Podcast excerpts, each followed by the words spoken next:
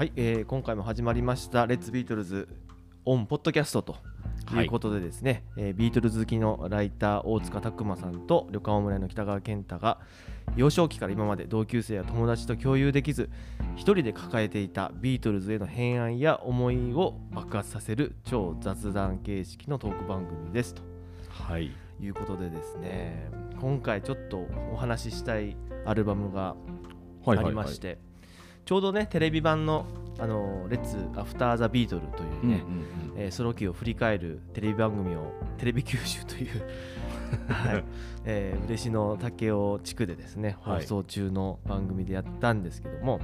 まあそれが、まあ「 Chaos Creation in the Backyard いやもうそこまで来ましたか。ド 」ここまで来ましたよね。ねえ、はい、これがですねこう、はい。自分でも久しぶりに聞いてうん。めちゃくちゃいいアルバムだなと。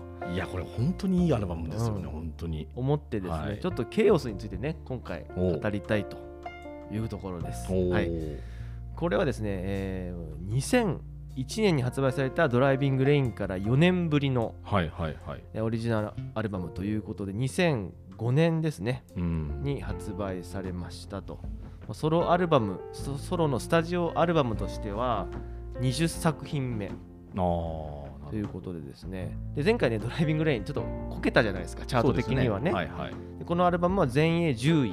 おえーアメリカ全米では6位と。さらには、えー第48回のグラミー賞。で4部門にノミネートと。おお4部門。ドライビングレインの次とは思えないぐ思えならいのいですねはい、実績ですよね。でレコーディング期間は約2年。2年？あ、うん。そんなに？ドライブドライビングレインとかすぐね1週間2週間ぐらい撮ったんじゃなかったでしたっけ？あこれ2年かかってるんですよね、でほとんどの楽曲をポール一人ではいやっているというところでですね。もう本当もう名盤ファンの中では名盤と言われてるんですけども、はい。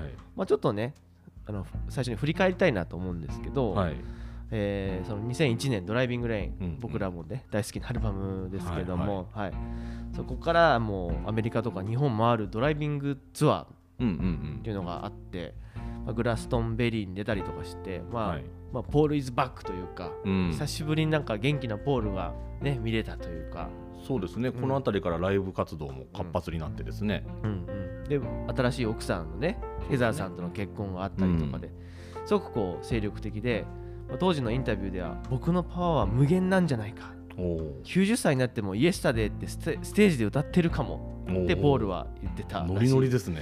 です。なんでまあそういった乗ってた中なんでもうこのバンドでやっぱりアルバムを作りたいと、思ってたらしいんです。で実際ちょっと撮り始めてたらしいんですけどはい。そのプロデュースをジョージ・マーティンにうんうん依頼したんですが、ジョージはもうなんか耳がちょっと遠くなっちゃったりとかでうん。引退宣言をもうその頃ね、していたということでですね、えージョージ・マーティンはポールにナイジェル・ゴドリッチというプロデュースサー、えーレディオヘッドとか、うん。ベックとかプロデュースしてる、まあ、当時本当に、まあ、最先端の、まあ、プロデューサーなんですけどもを、えー推薦したと。うんということで、えーポールもねナイジェル・ゴドリッチの話はよくいろんなところから聞いてて、えー実際依頼したというところなんですけども、うん。そのナイジェルはそのデモテープを聞いてねうんはい。ポールとこれはバンドじゃなくてあなた一人でやった方がいいですよと。でポールも悩んだんだけど、まあ、ナイジェルのまあ言うことを聞いて、うんうん。まあ、バンドにも説明して、えーツアーの合間とかにこうナイジェルとポールが黙々と2年間かけてえ作り上げたっていうのがこのケイオスあのクリエーション・イン・ザ・バックヤードー、なるほど。というところでですね。でナイジェルはなんかなポールの作品を全て深く聞き込んでたらしいんですよ。もうすでにね。もともと好きで。でポールの音楽への理解力解釈力という意味ではもしかしたらジョージ・マーティンよりもポールの作品を、まあ、ビートルズ時代からソロ期まで全部聞いてた。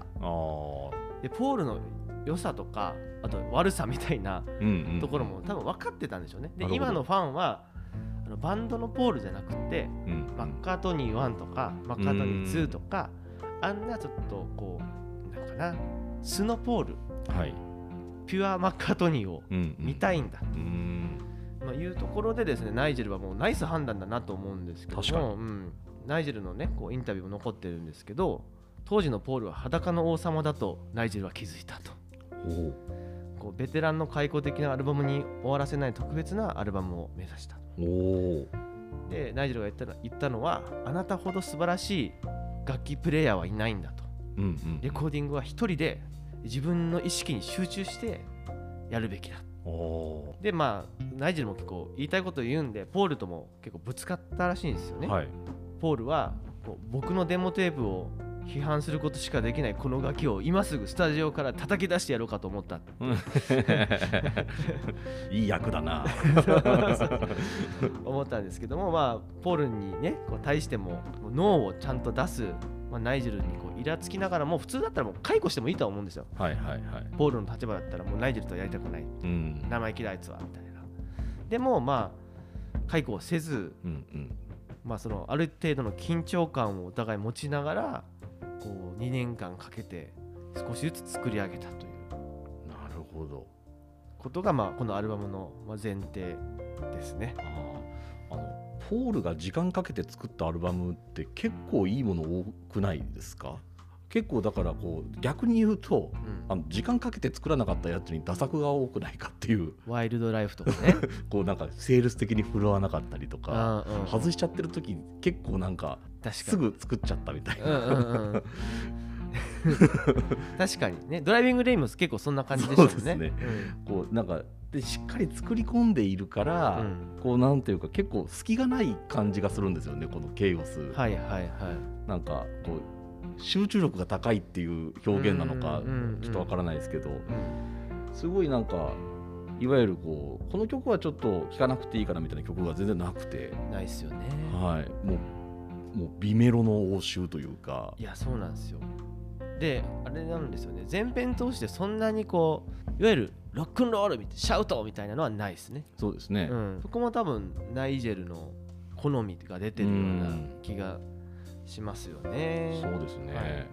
まあ、簡単にアルバムのね曲も振り返りたいと思うんですけども1曲目「Fine Line うん」これはですね、まあ、このアルバムからのファーストシングルにもなってて、まあ、アルバムのタイトルである「Chaos and Creation」という歌詞もうんうん。まあ、この中に入ってるんですけどもこれ当時聞いた時どんな印象がありました？いや嬉しかったですね。あポーールらしい確かに、こう楽曲で、うんでこう1曲目にふさわしいキャッチーなうん。メロディーで、うん。うん、なんかいいアルバムになりそうな気がするってこう確かに、当時思いましたよ。はい。まあ、ドライビングレインの後ですからね。はい。そうですね。いやいや好きですこれ。はい。本当ここれはねこうアルバムの中でもいわゆるポップなうん。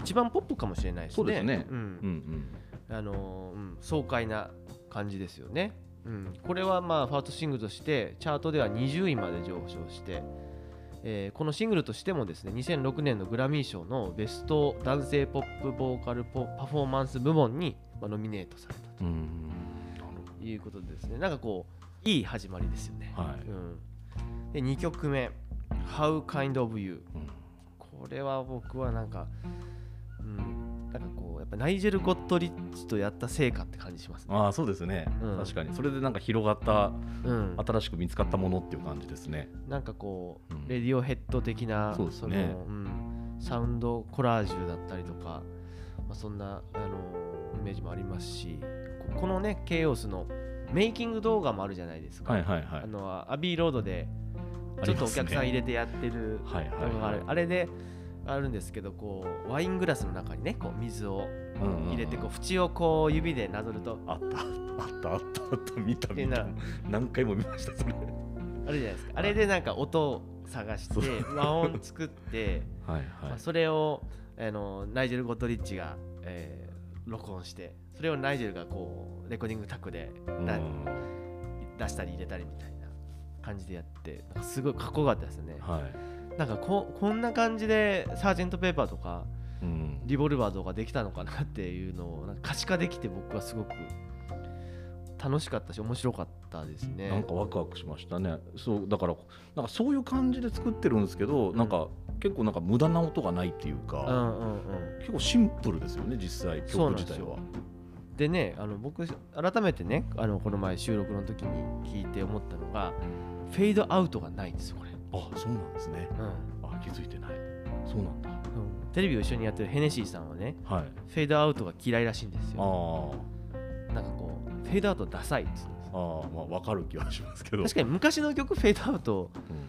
多いですよね。そうですね。なんかジャーンで終わった方がなんか気持ちいいというか、今っぽい感じは確かにするんですけど、多分ポールがセルフプロデュースでやるんだったらやってたはず。うんうんフェードアウトやってたはずなんですよね、うん、でこの「How kind of you」というこのフレーズうんうん。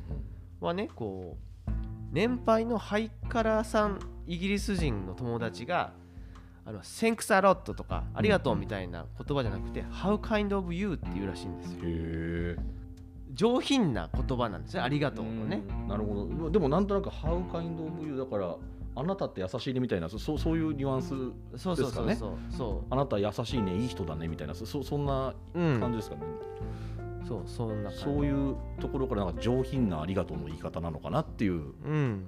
なんていい人なんだあなたはみたいなニュアンスなのかなみたいな。そうですねですごくやっぱりこのアルバム全体通してなんですけどイギリス的ですよねなんかあこーわかりますね。うなんか前作はなんかアメリカみたいな。確かに確かに。ちょっとこう武骨で荒々しくて確かに。みたいな感じなんですけどこれ完全になんかイギリスって感じ。 English っていうイギリスの風を感じますよね。まあ English Tea っていう曲もあるんですけど。まあナイジェル・ゴドリッチもねイギリス人なんですけど。確かに確かに。なんかこのすごくいい感じですよね。で3曲目、えー Jenny Wrenあーこれはもう。これ。これはもうポールファンだったらもうよだれもんですねこれは。もうもう間違いない名曲ですよね。まあもう本当 Blackbird 的な、えーポールお得意のツーフィンガーでこう演奏されてるんですけどもこの曲はあのロサンゼルスの近くの広大な渓谷自然の中でポールが一人でアコギ持って行って作ったらしいです。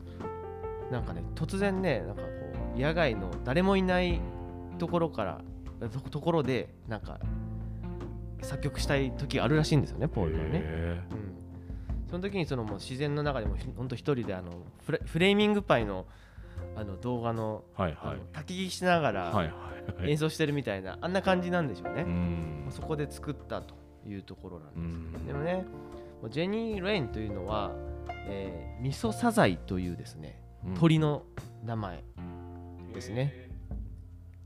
なんで、えっと、まあ、本当ブラックバードだったりとか、ねウィングスのブルーバードうんの系統の、えー楽曲ですよね。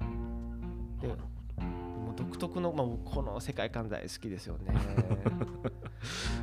でも結構こ、この世界観って、こう、90年代、2000年代のポールって、ちょっと増えましたよね。そうですねうん確かに確かになんかこうあのバレンタインとかマイバレンタインとかも含めてなんかこういうちょっとこうマイナー系のクラシカルなうんうん。楽曲っていうのは増え増えたなと思うし、まあ、ポールのこの2000年代の声にもすごく合ってますよね。そうですね。うん、なんかこうあんまりその時代の空気感みたいなのとちょっと超越したような感じの、もうなんかいいついつの時代の曲かわからんような感じのうん、楽曲であのビートルズのアルバムに入ってても不自然じゃないような全然おかしくない名曲ですよね。うんこれももっと聴かれていいと思う。そうですねうんでこう乾燥の笛のような音は、えードゥドゥクというですね民族楽器。ドゥドゥク。確かに独特な音ですよね、はい、でそれを演奏してるのは、まあ、外部ミュージシャンと、えーペドロ・エウスターチェっていう人が、えー弾いてるみたいですね。まあ、これもシングルカットされた、えー。で4曲目「アット・ザ・マーシー。うん」えーこれはどうですか？いやこれも好きですよ。アット・マーシー。も う僕ねちょ当時ちょ、はい。ちょ田代正史事件。ああ懐かしいですね。はい、あのよく世間を賑わせてた時でもうあんたマーシーにしか僕聞こえなくてですね。もうこれ聞くと田代正史のこと思い出して邪魔なんですよ。それ邪魔ですね。かわちょっと同情しますねそれは。田代正史が本当に邪魔でちょっとこの曲大好きなんですけど、うん、なんかその田代正史のせいでそのちょっとちょっとこうくすって笑ってしまうっていうかなんかちょっとうん。そんな曲ですね。そんなそんな曲ではないですけど、ね、まあこれもロスで書いた曲だといややっぱもうこの4曲の段階で本当にももう名う名盤曲揃いですよね。名盤ですよね、次ね「Friends to Go うんうん」これもいい曲ですよね。そうですね。ここからちょっとこう爽やかなね、はいはいはい。ギターの、えーカッティングから始まるんですけども、えーポールはですね作曲中まるで自分がジョージ・ハリスンになったような、えまあ、気がして、えー作ったと、えージョージになった僕が彼の曲を書いてるような気がしたんだよだからこの曲はすごく簡単に作れたって、はい、言ってるんですけどもこれ捉えようによっちゃジョージの曲簡単だっていう とも捉えるようなコメントだなと思ったんですけどジョージが降りてきたみたいなジョージがね。まあまあ降りてきたからすんなり書けたっていう感じなんでしょうね。うん、いやこの曲もすごくいいですよね。えはい。えー続いて English Tea。ね。れね。これもいいですね。ここれ僕なんかフォーノワン思い出すんですけど。あまあまさにそうですよね。ねもうピアノのフレーズというかまあこうコード進行とかも似てますよね。うん。こう一音下がっていく感じが。えー、本当にフォーノーワンに続くこう室内管弦楽みたいなもうクラシックそうからですね。まあこういうのはツボですよね。もうポールファンだったらもう。でもこれ2005年なんで、フォーノーワンから39年うん。39年。後もビートルズ時代と同じクオリティのそうですよね。楽曲をかけてる奇跡、いやこれ同じクオリティって言っちゃっていいと思うんだよ。ななんかこうどうしてもビートルズ時代がピークで、うん。あの今のそのに2005年とかのポールはそこには及ばないみたいななんか常識のもと語られがちですけど、はい、はい、別にそんなことないよねそんなことないですよね、、はい。や超名曲これも聴いてほしいですね、ねで7曲目ですね「Too Much Rain うんうん」これもいいですね。多いですね。やっぱいいんだよなこれ僕ちょっと当時泣いた思い出がちょっと涙がうるっときたえ？感じがしますね。これはですねチャーリー・チャップリン作曲の「スマイルっていう「スマイル有名な曲。はいがインスピレーションの源と言われてまして、えーこの「レイン」っていうのがその雨なんですけども、うん。まあ涙とかうん。苦悩とか悲しみ別れみたいなののこう比喩表現なのかなと。でその雨ねこう苦悩とか苦しいこととか誰かとの別れみたいなことはこうやめることはできないけど笑顔を忘れずにもう一度幸せになることを信じるんだっていう歌詞なんですよ。うん。でこれをこう僕はポール自身の今までの人生と重ねちゃうんですよね。なるほど。ポールも今までいろんなことあったじゃないですか。そうですね。いろんなレインが降ってきたけどポールって笑顔とユーモアを忘れずにずっと活動しているじゃないですか。はいはい。もうそれが重なって目がブワーってもう目頭熱くなった思い出がありますね。いいファンですね。いいファンだな。ねこの誰にとってもねそれは荷が重すぎる。誰にとってもそれは辛すぎる。うん。幸福で平穏な人生を望む人間にとっては君は笑うことを覚えなくちゃ。なるほど。すごくこれはもうなんですかね。なるほどね。応援ソングなんですかねしだから自分にも言い聞かせてる気がしますねポール確かに。ねまあジョージ亡くなってからもそんなに時間経ってないですしね多分ね、その制作期間2年ってことを考えたら曲作った時じゃあ結構うん、うんそんなに間もないでしょうから。そうなんですよ、ね。は感動的だなとその本当人人生の曲だなと。なるほど。思います。はい。続きまして8曲目ですよ。あサートゥンソフトネス、はいはいはい。これもこうななんですかねこう僕の中ではこうディストラクションとかうんうん。ベサメムーチョあに近いちょっっとこうエスニックとはいはい、オリエンタルなあ感じにですよね。なんかこううんフラメンコギターみたいな感じが似合う、えー楽曲なんですけども。これはですねギリシャで船に乗っている時に生まれたと、えー言われてますね。でポールはこの曲に対してのインタビューで僕にとってこの曲はストレートなラブソングなんだ僕はブラジルの音楽が大好き。ブラジル音楽はセクシーでとてもロマンチック。実際にこう僕は休日にた曲をたくさん書くんだけど、えーその時僕はギリシャにいて船旅を楽しんでた。するとこの突然このラテン系の、えーグループがやってきたんだ。うん。ということでですね。ポール結構休みに海沿いに行きがちですよね そうなんですね。なんか結構南国に行きがち。ああ確かに。南国好きなイメージありますやっぱりイギリス人ってあれなんですかね。やっぱこう曇り空が多いって聞くじゃないですか。憧れがあるんですか、ね、だからこうもうさんさんと降り注ぐ太陽の国が好きなのかなと、このあのインタビュー聞いてですね思いましたね、うん、9曲目「ライディング・トゥ・Vanity Fair」うん。うん、これも独特の独特ですねこれね。はい。雰囲気ですよね、まあ先ほどから出てるこうレディオヘッドのよううん、うな、ん。ちょっとこう独特の世界観があるこうナイジェル・ゴッドリッチとやったなんか化学反応がすごく見れる楽曲だなと思うんですけどもこの Vanity Fair っていうのをご存知ですか、いやいや全然知らないです。 Vanity Fair っていう,、のはですね、えーアメリカの、まあえー大衆誌月刊誌、まあ、大衆文化とかファッションとかはいはい。時事ネタとかが載ってる、まあ、日本でいうと何なんですかね。アエラとかそんな感じですかね。あーに近いかもしれないですね。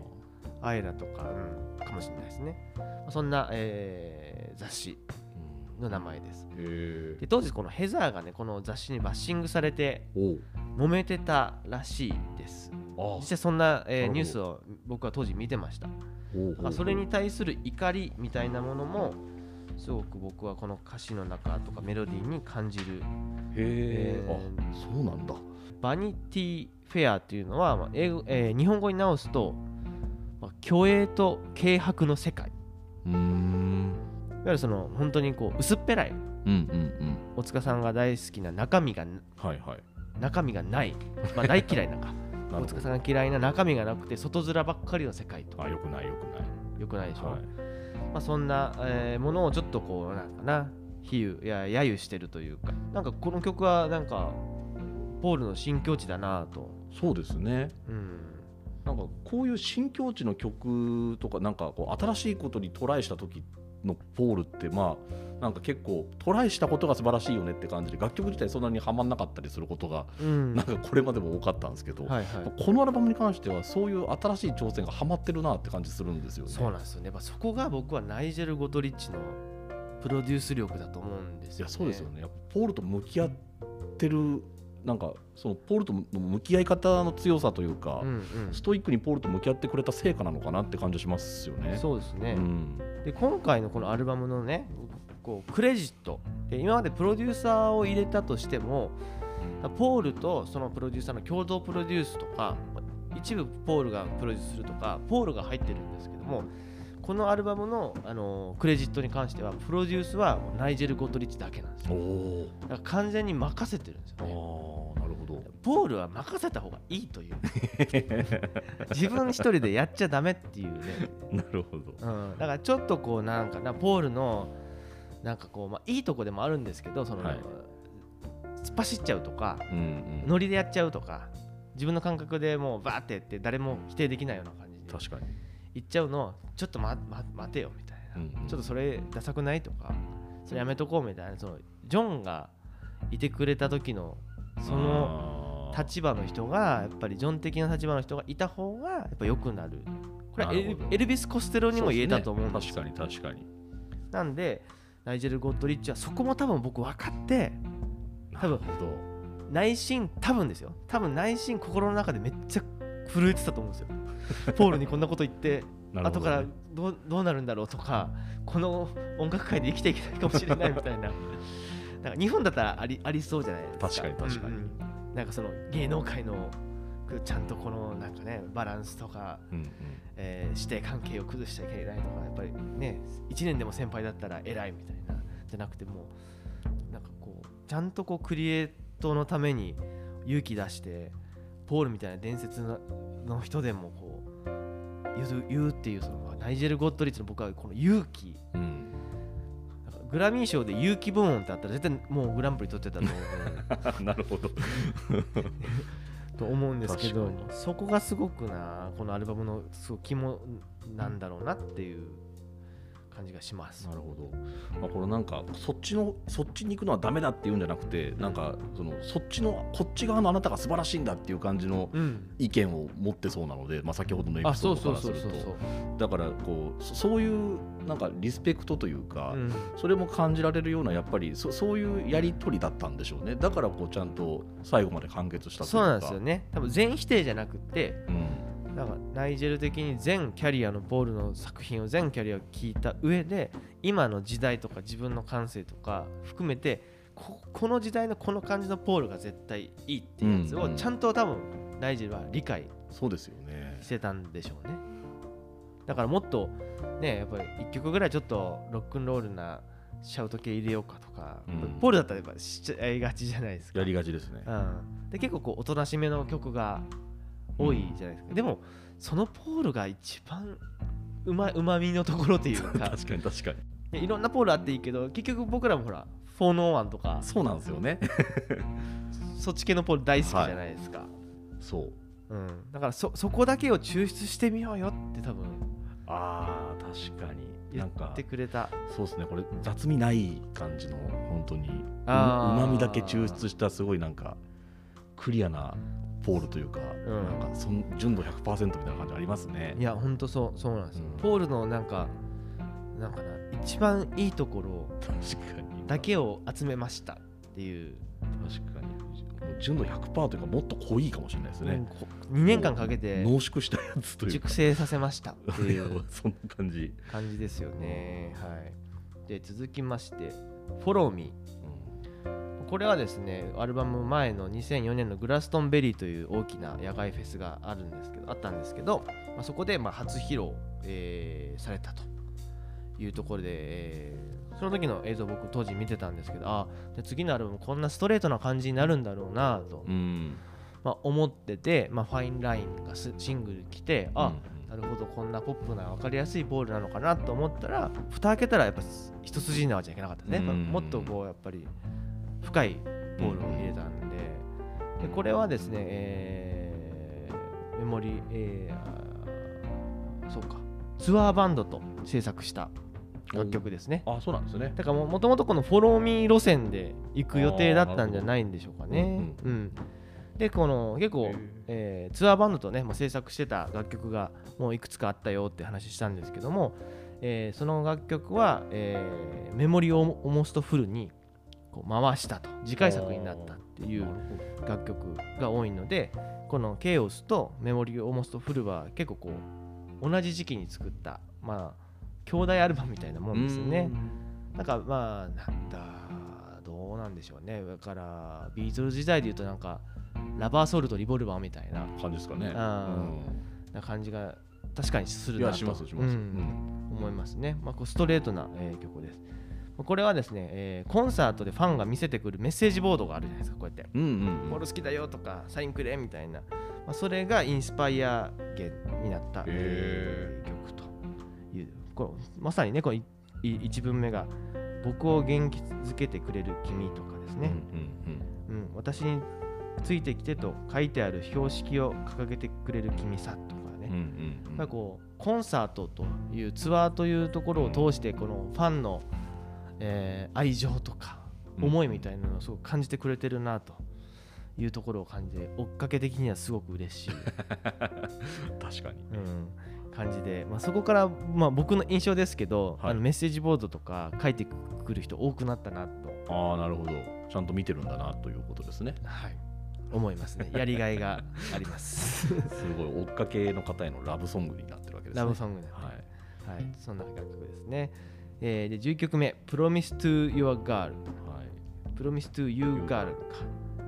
これはどうですか？これがね僕このアルバムの中でめちゃくちゃ好きで。おこれもう本当にポールのキャリアの中でベスト版を自分の選んでって絶対入れる曲ですね。めっちゃ好きです。めっちゃいいですよね。ドラマチックなドラマチック。展開。そう。これあの時間その全部の時間見たら3分ちょいしかない曲なんですけど、そんな感じしないんですよね。確かにね。結構展開もいろいろ変わって、はいはい。でそういう展開がいろいろ変わる曲って結構まあソロキャリアになってからあんまりこうはまらなかったりすることも多いんですけど、うんうんうん。まあこの曲はいいですよね。本当に。いいとこだけ撮ってるというか。これもいいとこだけ撮ってますね確かにね。えこれ大好きですね。なんかこうあれですよね、まあ、ピアノでどんどん進んでいく感じが、まあ、レディー・バノンナだったりとかそうですね、あのバンド・オン・ザ・ランに入ってる西暦1985年だったりとかうん。あとなんかクイーンにも似てますよ、ね、ああ確かに確かに。コーラスの感じとかも似てるし、はい。うん、なんかほんとさまざまなテイストがこうミックスされてなんか職人芸って感じそうですね。ポットでの20代じゃ作れない。作れない。うん。そうなんかここしかないみたいな音とかも多くてうん。もうこれだからおあの購入当時から好きで、うん。もう本当にもう何回も何回も聴いてましたねこれ。ハマってましたねこれ。いいっすね、、はいこういう曲がこう入ってると嬉しいですよね。ね。うんまあ、ポールらしいが。曲順もいいですね。曲順もめっちゃいい今振り返りながら思いました、うん、曲順ここにあるのがまたこうなんかこうエンディングに向けてちょっとテンション上がってくるというか。上がってくるですね、うん。いやーそしてですよ12曲目13曲目とこれバラードが続くってうん。意外とない気がする。ないですね確かに。うん。This never happened before. This is Paul McCartney ですよ。これは。ですね。いやー。いやこれはね、ナイジェル・ゴトリッチと最初に取り組んだ楽曲と、えー言われてまして、まあ、この曲ができて、まあ、これで彼とならやれると、うん。ポールは確信したらしいですね。なるほど。2006年の映画「イルマーレ・ザ・レイクハウス」というですね、キアヌ・リーブス主演の映画の主題歌にもなったというところで、僕もこの曲大好き大好きでしょうね。もうもう全部好き。もうどの1分1秒全部好きっていう感じですね。もうずっとこんな感じでいいって感じです。アルバム1枚。確かに。で今話しながら思ったんですけどポールのなんかベスト版とかではい。バラード集みたいなのないですよね。確かにないですね。なんかビリー・ジョエルとかうん。なんかこうスティービー・ワンダーとかだとあるじゃないですか。ありますあります。ラブソングだけ集めましたみたいな、そんなことやらないですよねやんないですね。なんか一筋縄じゃいけないっていうか ストレートじゃないっていうかね。なんか普通のことはやらないっていうか。でもここで12曲13曲、まあ、次の Anyway もそうなんですけど、はい。もうこの This is Paul McCartney 的なこ楽曲を2曲続けるってことも多分ポールがプロデュース入ってたらやらなかったと思あうんですよ。あそうかも。甘すぎるとか、うん。なんかこうかな。もっとロックに見せたいみたいな。はいはいはいはい。なんか今までそうやってねこう音楽誌とかでディスられた経験もあるから確かに。なんかしないんですけどこの1213このバラードで重ねるっていうのも僕は初体験というか、そうですうねん。そこがやっぱりナイジェルナイスナイスみたいな。ナイスナイスグッジョブみたいな。もう言いたいですね。ね。うん、まあ anyway 最後なんですけどもこれはね僕も調べてそそうなんだと思ったんですけど2種類のはい。ピアノを使い分けてメリハリをつけてると。えー、ちょっと全然全然分かんなかったですねそれは。えースタンウェイというね有名な、まあ、メーカーとベーゼンドルファーというですね、えーピアノ。はで1番一番のところはベーゼン2番はスタンウェイ感想はベーゼンみたいな感じえでー。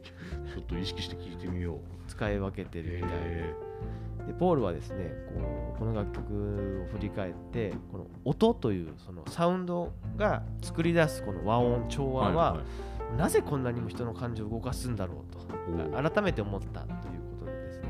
なんか本当にこう和音メロディーの上に、えーメロディーがあって和音があってそれが重なって美しいものにうんうん。なるという、まあ、今まで自分がやってきたことなんですけど改めて音楽って美しいなって多分気づいたでしょうね。うん。いやでもこれも美しい曲でもう大好きこれ。まあ大好きですよね。なんかもうエニウェイクラスになるとなんかもう好きっていうことすらなんかバカバカしいくらい好きです。もうん。うなんかいやもういやエニウェイめちゃくちゃいい曲なんですよ。うん。でもなんかそんなに存在感ないんですよねそのキャリアの中でね、うんうん。でもいや本来もういやここの曲ってもうできた瞬間にもうなんかこのアルバム勝ちだなみたいな曲ですよね。そうそうそう。いやだからナイジェルはシンプルに勝ちパターンに行ったんだと思うんですよね。いやそうっすよね。うん。だからいやもうこの11曲目からもうどんどん盛り上げていこうみたいな。もうこれエニウェイフィナーレですよね。うんうんフィナーレ。もう。だからもう「Anyway」がいい曲めちゃくちゃいい曲だねっていうのがもうなんか双方のうん。なんか、了了解の音もう13曲目に自信のもと置かれてるなっていう、はいはい。もうこれでもうこのアルバムは締まるんだっていうか、うん。そういうもうフィナーレですよね。いやこの111213の流れはもう最もう高もういいっすね。だからもうこのアルバム全部いいっすね。めちゃめちゃいいです。曲なし。そしてもうジャケットですよジャケット。ジャケット。ジャケッもトそうね。うもう全部いい。全部いいですね。いやポールのジャケットダサいことあるじゃないですか。ありますね。はいはいけどこれはもう最高。最高ですね。弟のねマイク・マッカートニーが1962年にはい撮影したやつで、このアルバムのために撮影したわけじゃないんですよ。でも慶応さんのクリエーション・イン・ザ・バックヤードにぴったり。ぴったりですね。ポール当時16歳。自分のそれこそバックヤード裏庭ではい。ギターをつまびくそうですね。ポールをこう窓越しに。いいですね撮ってるよう撮ったよっていうかはそんなところをねってねいう。いいやほんとそねういやー実はですね、はい。マイク・マッカートニーさんがですね、えー豪華本この度出しましてはい、えーデラックス一番いいやつで、えー世界で250部だったかな、へええー十数万。また。するんですけどもうすぐ届きます。マジっすか。全部英語でしょ？はい写真集ですけどね。あそうなんだ。だからそのあリバプール時代のポールあそれはでも見たビートルズを撮っててでその特典としてですねこはい。のフィルムから起こした写真がですねマイク・マッカートニーサイン付きで、ええすごっ。えーついてまして、まあ、それをね大村屋に飾ろうかなと。おおめっちゃ楽しみですねそれは。で慶応さんのクリエーションのジャケットになった写真の、はい。その大きく焼いたそれも世界で、うん。えー数枚しか100枚とかかなしかや吸ってなくていくらだったかなに20万か30万かしたんですけどそれはさすがに買えなかったしはい。もうすぐ売れてました。あ売れてじゃ売り切れてた、ああそういう買えないですか、うん、あやっぱみんな欲しいんですねあれは、みんな欲しいんでしょうね、はうん、ということでそのね豪華版が豪華本が来たらそれを見ながらポッドキャスト撮ってもいいかなと思ってですね。い、もうなんかそろそろそういうものをまとめたまとめるというか紹介する YouTube かなんかやったらどうですかね。ああそうか。誰もやってないですね。誰もやってない。みんな見たいっすよやっぱ。でもほとんどのファンはその宝物を自分で楽しんでるだけですもんね。一人でね。だから そうそうそう。なんかこうだあれなんかこうは発売したよっていうニュースだけは見ても、うん。まあ、値段が高すぎちゃったりとかしてちょっとあのそれを買うってちょっと現実見ないなみたいなところだったりとかしてそのままこう忘れていくんですけど、なんか実際どんなものだったんだろうみたいなのって結構なんか海外の YouTuber はいるんですよ。そのあビートルズののデラックスセットみたいなの開封動画みたいなうんのを意気揚々と上げてる人いるんですけどあんま日本人で見ないというか。うんうんうんうん。確かにそうそう。やりますか？なんかちょっとやってほしいなっていう気はします、こう Mike McCartney's Early Liverpool というですねマイクの直筆サイン入りの絵本。14万6千円ですよ。やりすぎやりすぎでしょ。でねあのこれがつきます。こ何ですかこれ？うジョンとポールがはい。こうやってギター弾いてる有名な写真があるんですけどこれマイクが撮った。これえー、これねまさにアイソーハースタンディング・ゼアを作曲中の2人なんです。やば。それやばいですね。はいこの写真が来ます。えー、あとこれもつきますね。リンゴとポールと、えーマイクの写真と。えいうところでですー、ね。ああいややっぱ開封動画ちょっとしていただきたいですね。あじゃあ。これはこんなものだっていう紹介。撮ってもらえます？こうやって。僕がこう紹介して。はい。全然そうなんですよ。あだからそれは。うん。マイク直筆サインで、えー世界350部。これが届いたらまたまあ3ぜひぜひ。月中には届くみたいなんでまた、えーポッドキャスト更新しましょうか。ね。それ見ながらね。はい。ということでですね今回はクリエあー慶応さんのクリエーション・イン・ザ・バックヤードをはい、振り返ったんですけども改めていかがですか、いやーやっぱりいいアルバムだしうん、まあこうケイオスって言ってるんですけどそんなにカオスじゃないんですよね。確かにね。結構シンプルというか、もうポール・マッカートニーそのものをこう、うん。極上の状態で楽しめるというか、うんうん。本当そういうアルバムで、うん。うん、もうポール・マッカー、まあ、ビートルズ好きな人はうん、一回聞いといた方がいいそうですね。ですね。もういやもうポール好きというかビートルズ好きな人で大丈夫ですね。ですね。でもう2000年代になってからうん。こんないい曲作ってたんだねってことを知ってほしいです。うん、うん。うん、そうですね。はい。やもちろんエジプトステーションとかニューとかいうんあの2000年代いいアルバム出してるんですけど、はい。僕はこれがなんかポールのピークだったような気がする。その全体通してね。全体通して全て完璧っていうのはなん確かこれ以降ないような気がする、そうそう。だからこれ多分過小評価でしょうね。うん、歌唱評価。そのグラミー賞4部門ノミネートって、まあ、ある程度の評価を得てるんですけど、うん。実際これ実はとてつもないとんでもないものだったんじゃないの、って気はしますね、うん、だから前作はドライビングレインじゃなければよかったと思う。はいはいだからはいじわじわポールまたいい曲書き出したねってこう醸成された後にこれがボンと出たらうん。もっと言ってたような気がするそうんでですすよよねね。うん、実はとてつもないものだったかもしれない、うん。うんそれは本当思いますね。いや本当そうですよ。それ、本当ド名番です。うん。はい。だってエジプトステーションがね何年ぶりに全米1位とかうん。なってたじゃないですか、はい、まあ、エジプトステーションももちろんいいんだけど多分ケイオスの方がアルバムの完成度としては僕は高いいやなそうでしょうね。気がする、なちょちょっと抜けてるでしょうね、うん。ケイオスは。でナイジェル・ゴッドリッチ最高といううんでもそれ以来ナイジェルとやってないんでそうですね。もう一回やってほしいなっていや結構しんどかったんでしょうね、言うて。まあでもしんどいからいいのができたんでしょうね、本当に。そうですよねはいそうそうで次のねメモメモリー・オーモスト・フルはドライビング・レインのプロデューサーがもう一回やってるんですよ、えだったらナイジェルももう一回ぐらいいつかむむしろナイジェルが断ってる可能性があります 確かに。いやーいやあれいいアルバムでしたね。ということでですねまあはい。このポッドキャストを聞いてまた改めてケイオスを、そうですね。えー聞いていただきたいなと聞いてほしい。はい、思いまして、えー今回のポッドキャストはこれでおしまいということでまた、はい。